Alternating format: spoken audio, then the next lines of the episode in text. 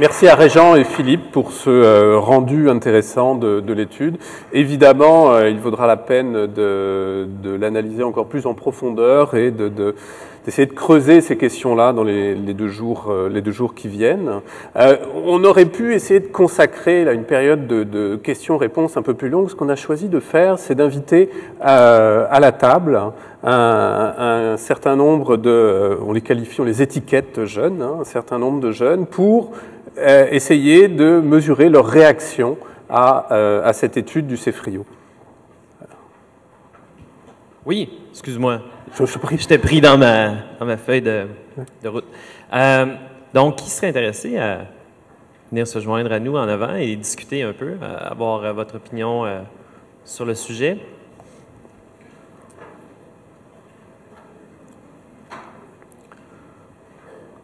Allez-y. Alors je vous en prie, vous avez de quoi vous asseoir.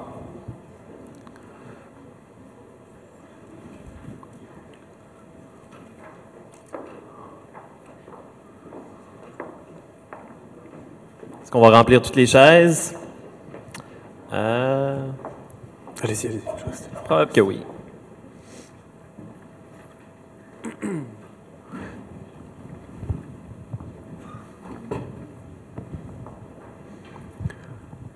Alors peut-être pour démarrer, une question euh, basique, banale, mais est-ce que vous vous retrouvez dans ce portrait de la génération C?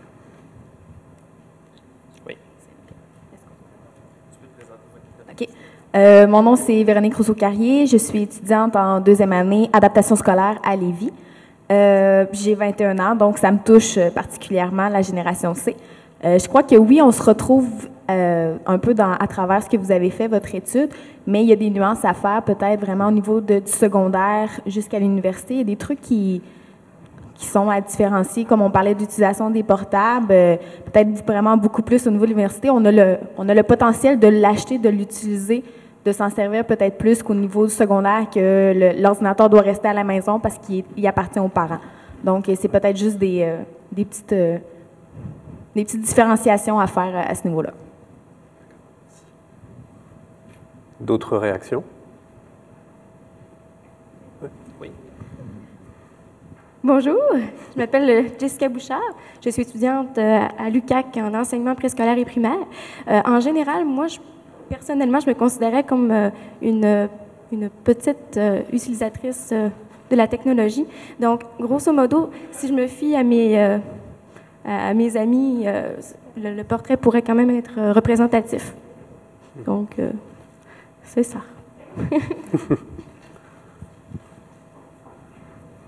D'autres réactions? Vous vous retrouvez? Oui Bonjour. Ah. Euh, c'est bon? Oui. Bonjour, mon nom c'est Maria Isabelle. je suis étudiante en maîtrise à l'Université de Laval. Et bon, je me trouve, euh, selon mon expérience, je trouve que, euh, je dirais, c'est plus ou moins classer, disons, tous les gens, les jeunes de 12 à 24 ans, ils font utilisation autant qu'on l'a vu des technologies ou de, l'information, de la communication. Je trouve aussi euh, parler un peu des de gens qui utilisent vraiment les, technologies, oui, mais de là à qu'ils l'utilisent pour créer, pour collaborer, il y a un, pas très très grand.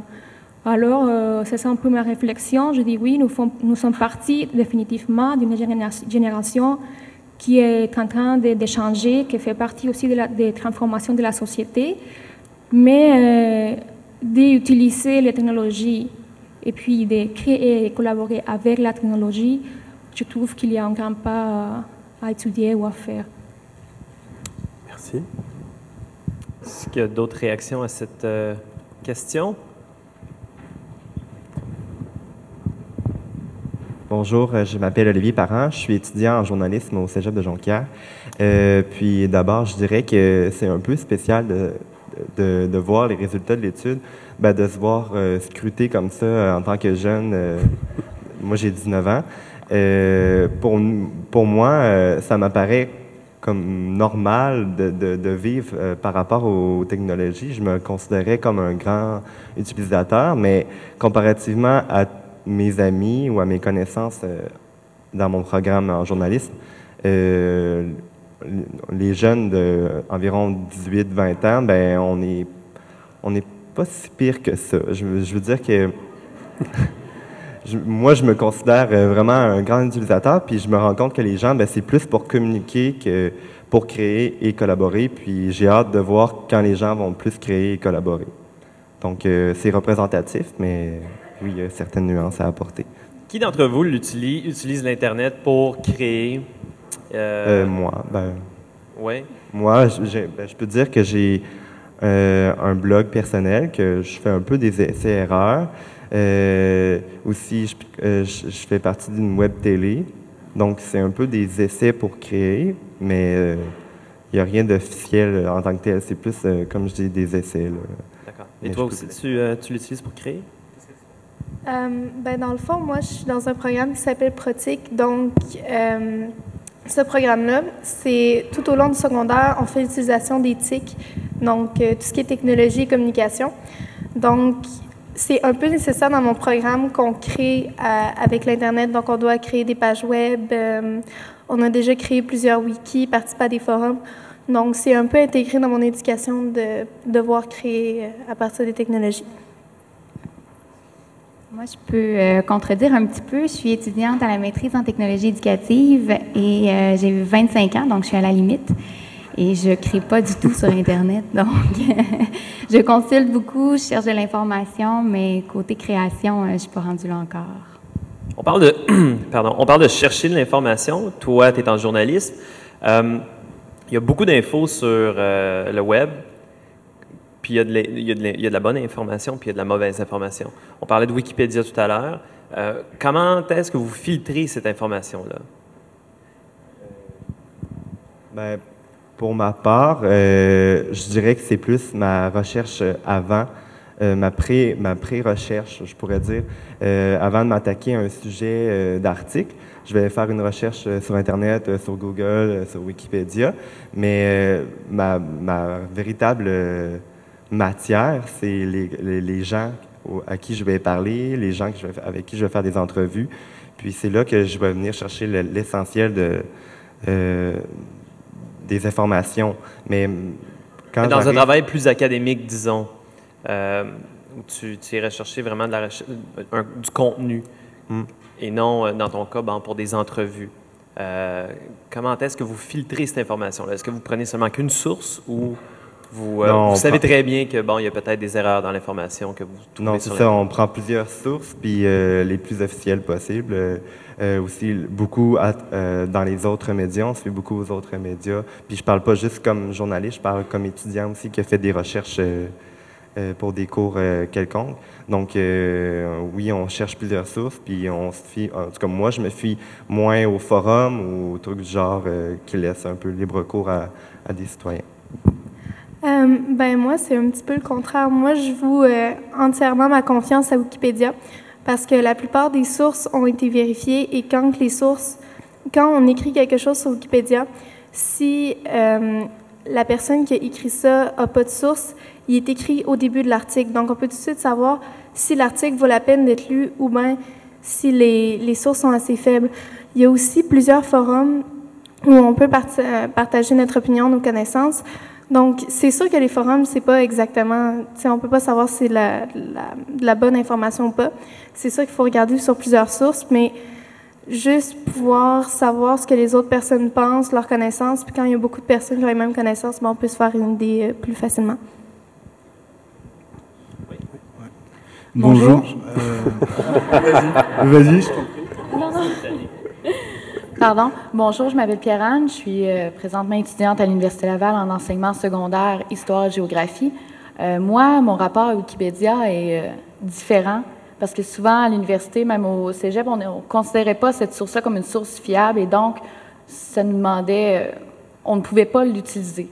Oui, j'ai utilisé et j'utilise encore Internet pour des recherches en histoire comme en pédagogie, mais euh, ce que je trouve pour justement filtrer l'information, c'est de diversifier nos sources d'information.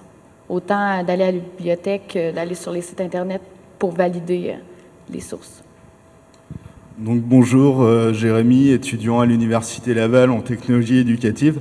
Euh, pour revenir sur la question en fait de, des sources, moi ce qui me paraît intéressant en fait, c'est que la question se pose au même niveau pour Internet ou pour les autres sources documentaires en fait. C'est-à-dire que ça nécessite un esprit critique, un recoupage des sources. C'est juste que là en fait le problème enfin c'est pas franchement un problème, mais la problématique qui apparaît c'est que les sources sont beaucoup plus nombreuses, beaucoup plus denses et euh, ce qui me paraît, euh, ce qui me paraît pertinent en fait, c'est donc euh, bah, bien sûr de, de, recouper les sources, mais ce qui me paraît intéressant sur Internet et notamment par Google Books, c'est qu'on a accès à des ressources qui sont traditionnelles, en l'occurrence des livres, mais qui sont vraiment centralisées sur un support en fait. Donc je crois que la pertinence et les apports d'Internet, c'est surtout de multiplier ces ressources, mais que le questionnement de fond en ce qui concerne la véracité de l'information ou des sources et de la réflexion reste plus ou moins le même que par rapport à des médias plus traditionnels. Bonjour, mon nom est David Martel. Je fais présentement ma maîtrise en éducation à l'Université du Québec à Chicoutimi. Moi, je partage un peu le point de vue de mes collègues. Oui, euh, certaines. Ben, Wikipédia, moi d'abord, je m'en sers comme point de départ. Supposons que j'ai un travail à faire puis un concept que je connais pas ou que j'en connais peu, mais Wikipédia va me servir à le définir, faire un historique et me donner plus de sources ensuite pour pouvoir poursuivre ma recherche. Oui, certains, euh, la grande majorité des informations ont des sources, mais d'un autre côté, mettre Wikipédia comme source dans un travail universitaire, en ce moment, ça se fait pas. Oui, il y en a qui l'utilisent pour euh, s'aider quand ils ont des résumés de romans à faire ou ainsi de suite, mais à l'heure actuelle, euh, Wikipédia, c'est pas, pas le mieux. Je vais me faire un petit peu euh, l'avocat du diable. Ici, tout le monde dit, oh, ben, on, on, on, varie nos sources, on va utiliser des livres, mais je pense que l'information est rendue tellement accessible, puis vous allez peut-être pouvoir me confirmer au niveau de ceux qui ont des enfants, euh, qui ont des recherches à faire au secondaire ou même déjà début primaire. L'information est tellement accessible, on va sur Google, on rentre l'information qu'on a besoin, le premier site, je prends ce qui est là, puis c'est terminé. Donc, je pense qu'on a vraiment un niveau d'éducation à faire, soit les enseignants ou même les parents, de dire c'est pas comme ça que ça fonctionne. Va vérifier, va, va contredire ton information. Euh, les bibliothèques euh, sont rendues. Euh, il n'y a, plus personne dans les bibliothèques, puis c'est pas normal. Donc, je pense qu'on devrait revenir à cette base-là. On fouille dans les livres, puis après ça, on va se valider avec Internet. Donc, je pense que faut vraiment, il y a un petit bout à faire nous-mêmes aussi présentement de dire, de continuer à travailler à ce niveau-là. Je vais m'adresser à la génération C. Qui d'entre vous est allé, peut-être dans, la, dans le dernier six mois, non, dans la dernière année, dans une bibliothèque? À main levée. Ouais. ouais. ouais c'est bon.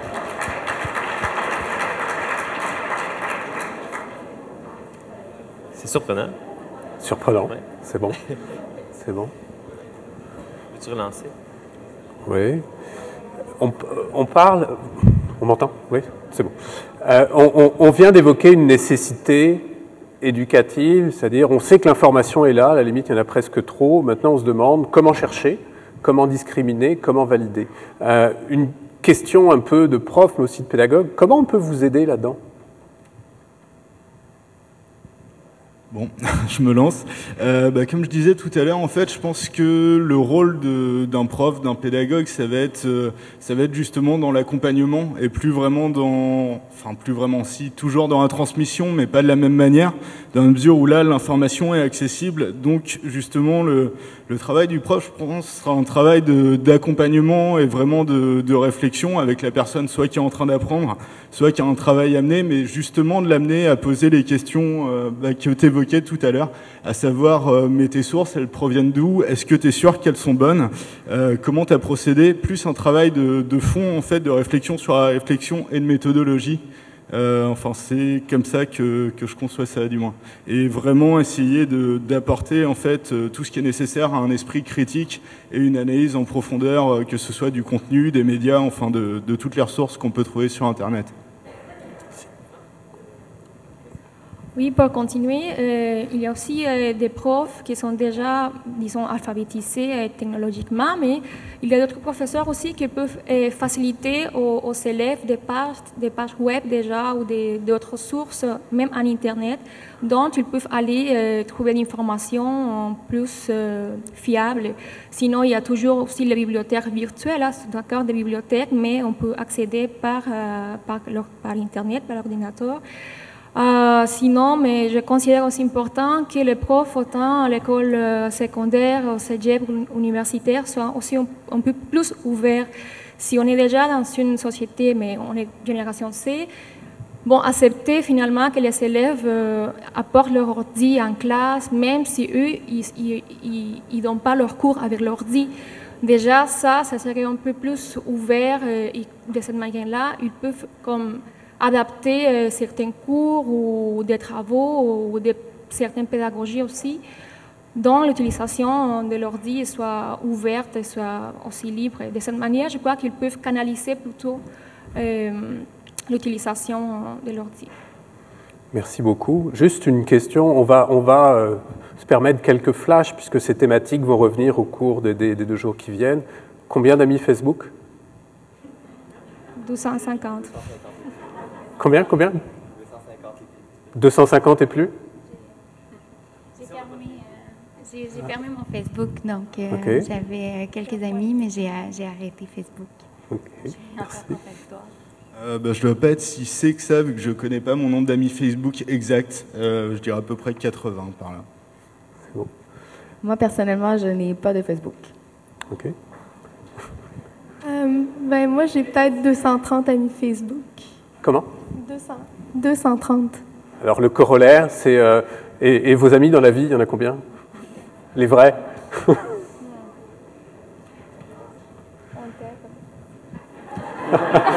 Comment? Oui. Est-ce que tu voulais dire quelque chose? Euh, moi, j'ai un compte Facebook et j'essaie vraiment de m'en débarrasser, mais c'est très difficile à cause de mon travail. Euh, pour faire de la recherche aussi auprès des gens que je connais. Donc, c'est pas évident. C'est une, une, façon peut-être intelligente d'utiliser ces outils-là. Puis euh, peut-être qu'on n'est pas encore une espèce d'immaturité, je dirais peut-être, à, utiliser ces, ces, nouveaux outils. Je ne sais pas si vous êtes d'accord. Moi, c'est justement pour ça que j'ai décidé d'arrêter. En fait, j'ai pas réussi même à le fermer. J'ai changé de nom, puis j'ai enlevé tout ce qu'il y avait dessus. Mais euh, c'est pour ça que j'ai décidé de le fermer, justement parce que je trouvais que j'avais pas été assez informée à la base sur comment partir mon Facebook. J'ai mis peut-être des choses que je voulais pas euh, publier au point de départ. Puis, ben, j'étais un peu pris avec. Donc, euh, finalement, j'ai décidé de le fermer, peut-être pour le réutiliser plus tard de façon plus informée. Mais c'est ça, donc je suis d'accord. Puis, oui. pardon. moi, je crois que c'est simplement l'attrait de la nouveauté qui est qui est énorme, puis peut-être qui prend des mesures, euh, qui est vraiment démesuré. Donc, on, ah, c'est nouveau, on entend parler, il faut qu'on le laisse absolument, sans nécessairement s'informer à la base, puis de, de comprendre toutes les conséquences, que ce soit positives ou négatives, que ça implique. Il y a aussi le côté un peu voyeur qui entre en ligne de compte. En tout cas, pour ma part, c'est ça. Je ne suis pas très participatif, mais je regarde beaucoup. Euh, donc, c'est ça. Puis euh, aussi, c'est la même chose pour Twitter. C'est euh, c'est un bon... tantôt, j'en parlais avec un camarade. c'est un bon fil de presse. c'est ça qui m'a attiré vers Twitter, c'est de voir, c'est d'ouvrir mes horizons, puis de voir un peu ce qui se passe dans différents domaines, avec différentes personnes, autant des, des, des vedettes, des journalistes, des, des blogueurs, des personnes, des travailleurs dans l'informatique ou peu importe. Donc, euh, c'est vraiment, moi, ce qui m'attire, c'est un peu le côté voyeur. Je l'avoue. Personnellement, je suis très d'accord avec le côté voyeur de Facebook. Je pense qu'on s'est tous fait prendre un peu euh, là-dedans. Mais en dehors de ça, en dehors de, du contrôle qu'on ne peut pas avoir sur ce que nos amis mettent sur nous aussi sur le Facebook, il y a plein de, qualités à cet outil-là qui ne sont pas utilisées. Le fait de pouvoir créer des groupes, de pouvoir envoyer des, messages à des gens, euh, des membres de groupe tout en même temps, que tout le monde reçoive l'information. Moi, la plupart des gens avec qui je communique sur Facebook, c'est des gens qui sont très près de moi ou des gens qui euh, vont à l'école avec moi ou avec qui je travaille. Il y a plein d'outils, mais les mauvais côtés viennent souvent les cacher. moi, euh, j'avais déjà eu un compte Facebook quand ça avait ouvert au début, puis je m'étais comme révolté, puis je m'étais désinscrit, j'avais effacé tout le monde. Puis là, à cause des pressions de mon entourage, de ma mère, de ma grand-mère, mets-toi sur Facebook, euh, on va pouvoir avoir des nouvelles de toi. Ben. Puis là, je me suis, je me suis réabonné, tout simplement. Puis là, quand j'appelle ma mère, on se parle de Facebook. Euh, hey, ta ferme est rendue grosse. Euh, je sais pas si vous connaissez le petit Farmville, là, euh, ça entretient des conversations. puis euh, c'est ça, dans mon Facebook, j'ai 32 amis, puis c'est des gens que je parle en vrai, puis que je côtoie. tu sais. Euh, oui, mon meilleur ami au primaire, c'était mon meilleur ami, mais maintenant, on n'a plus d'intérêt, puis on se parle plus, là. C'est, comme ça. Donc, euh, pour faire écho à tes propos, euh, moi, je suis nouvelle sur Facebook depuis cet été et moi, je ne voyais pas vraiment l'attrait d'aller sur Facebook, mais finalement, je me suis inscrite parce que je me suis rendu compte que mes amis, quand je les contactais par euh, courrier du standard, par exemple, sur le courriel euh, de l'UCAC, j'étais pas capable de les rejoindre rapidement. Donc, en m'inscrivant sur Facebook, ils- elles y vont tous les jours, donc je pouvais vraiment les, les contacter rapidement. Donc, il y a quand même, oui, il y a des, des avantages, mais ça, c'est un très beau avantage que j'ai trouvé, euh, très bel avantage. Donc, c'est ça. Merci beaucoup. On va, on va devoir procéder euh, assez vite, malheureusement. Une dernière question euh, volontairement euh, provocante. Copier, copier ou télécharger ces, ces volets? Bon, euh, comme je disais, moi, je suis au secondaire. Donc, des travaux, on en fait tout le temps sur l'ordinateur. Donc, il y en a qui s'essaient souvent de copier entièrement des textes pour les remettre à leur professeur en pensant qu'ils vont jamais le découvrir. Euh, oui, c'est volé. Euh, la musique, ça peut dépendre, par exemple, parce que niveau... euh, en fait, c'est plus niveau génération. En tout cas, de toute ma génération, j'en connais pas beaucoup qui se sentent vraiment mal à l'aise de ne pas acheter un CD. Québécois, comme ce matin, Ariane Moffat jouait à l'autre côté pendant le déjeuner. Si tout le monde télécharge sa musique sur Internet illégalement, ben, on n'en fera plus de CD. Puis maintenant, avec justement iTunes, on est capable d'avoir un, un aperçu de la chanson, on est capable de voir si on l'aime. On n'a pas besoin de la télécharger. Puis si on l'aime, on l'achète. Puis ça coûte 99 sous. On n'est pas obligé d'acheter le CD au complet. Très bien. Merci beaucoup. Ah, De- J'allais juste rajouter, mais à ce sujet, il y a beaucoup d'artistes, ben, beaucoup d'artistes. Il y a de plus en plus d'artistes qui ne font plus de CD parce que c'est pas payant. Mm. Donc, c'est une carte de visite qui coûte très, très cher. Alors, on préfère mettre tout sur l'Internet. Puis que, comme tu disais, les gens, je pense que c'est Radiohead qui avait fait ça, il avait laissé les, les, les gens euh, mettre un prix sur euh, les chansons. et faire de la scène. C'est peut-être un retour justement du local, de la rencontre, de la proximité. Euh, merci beaucoup pour tout ça. Évidemment, on a ouvert des portes. Il y a de nombreux enjeux derrière ça. Il y a plein de discussions. On va aller luncher. Moi, je propose évidemment au non-C de se mêler avec les C puis de continuer ces échanges-là euh, lors du lunch. Merci beaucoup. Merci.